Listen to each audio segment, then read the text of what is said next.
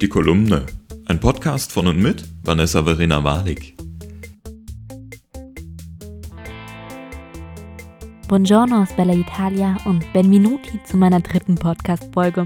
Und ja, ich weiß, ich bin spät dran. Das sollte eigentlich die Märzfolge werden. Aber manchmal spielt das Leben anders, als man denkt. Und in den letzten Wochen bin ich etwas Achterbahn gefahren. Auf Gefühlsebene versteht sich. Gerade bin ich nämlich erstmal in Rom. Und meine Masterarbeit wurde kurzerhand verschoben. Aber ich sag mal so, das ist Schicksal. Deshalb hat diese Folge auch ein ganz großes Thema. Erwachsenwerden. In meiner letzten Folge habe ich erzählt, dass ich an mir zweifle. Immer zu und immer wieder. Und mit einem Blick in eine wissenschaftliche Abhandlung von Thomas Lugmann habe ich herausgefunden, dass dies der natürliche Prozess des Erwachsenwerdens ist. Meine liebe Freundin Caro hat mir als Rückmeldung auf meinen letzten Podcast eine Textempfehlung gegeben. Eine Anstiftung zum Denken von David Foster Wallace. In seiner Rede This is Water, die er 2005 vor dem Abschlussjahrgang des Canyon College hielt, beschreibt er das Erwachsenenleben nicht als sehr rosig. Es besteht aus Langeweile, Routine und banaler Frustration. Naja, bei solchen Aussichten will man doch eigentlich lieber Kind bleiben.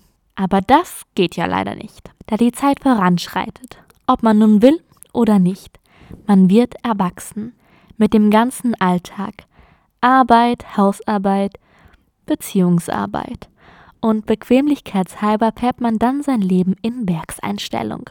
Ein bisschen wie Charlie Chaplin in modernen Zeiten. Hier kommt der Aufschrei von David Forster Wallace. Er sagt, wer wirklich erwachsen sein will, muss diese Schonhaltung verlassen und von diesem automatischen Verhalten in eine aktive Handlungsweise wechseln. Es geht ihm dabei aber keinenfalls um puren Aktionismus, sondern um das offene Wahrnehmen des eigenen Umfeldes.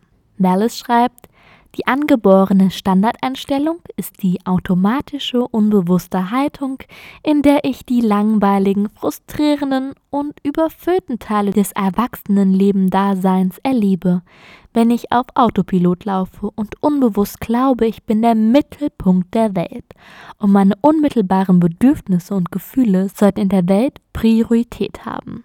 Genauso laufen wir dann mit dem Handy vorm Gesicht in den Straßen herum und verstehen uns gar nicht mehr.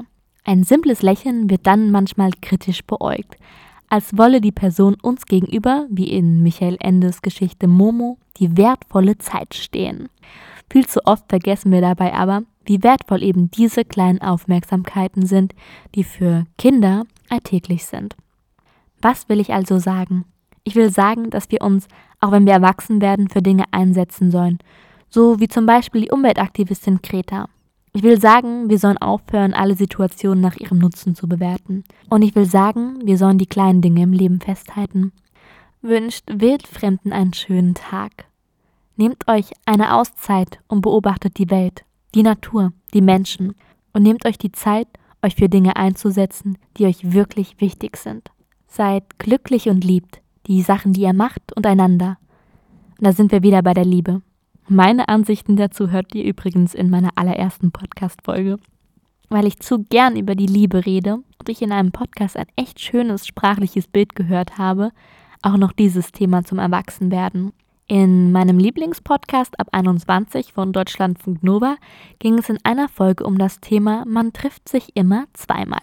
Dort hat die Bloggerin Luisa etwas erzählt, bei dem ich mich prompt selbst erwischt habe. Luisa erzählte, dass sie früher gerne in Erinnerungen an ihre verflossenen Partner schwelgte. Heute findet sie, es ist besser in der Gegenwart zu leben. Zum Thema in Erinnerung schwelgen hat Luisa gesagt, dass wir unsere Vorstellung immer mit einer Art Hollywood-Filter sehen. Aber wir wollen Hollywood und bekommen GZSZ. Hollywood wollen und GZSZ bekommen.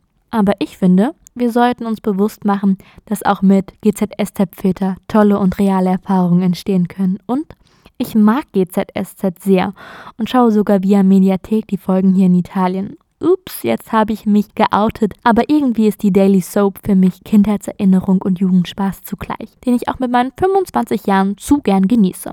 Es ist für mich also ein Stück Bekanntes, das irgendwie Stabilität vermittelt. Denn die Intrigen von Joe Gerner sind auch heute noch einer der Haupthandlungsstränge der Serie. Aber GZSZ ist Fiktion und die Realität verspricht gerade für meine Generation nicht so viel Stabilität und wiederkehrende Muster. Genau das ist der Punkt und das Schwierige am Erwachsenwerden. Wir müssen lernen, dass wir nicht alles festhalten können. Momente verfliegen. Urlaube gehen zu Ende und Menschen entscheiden sich, verschiedene Wege zu gehen.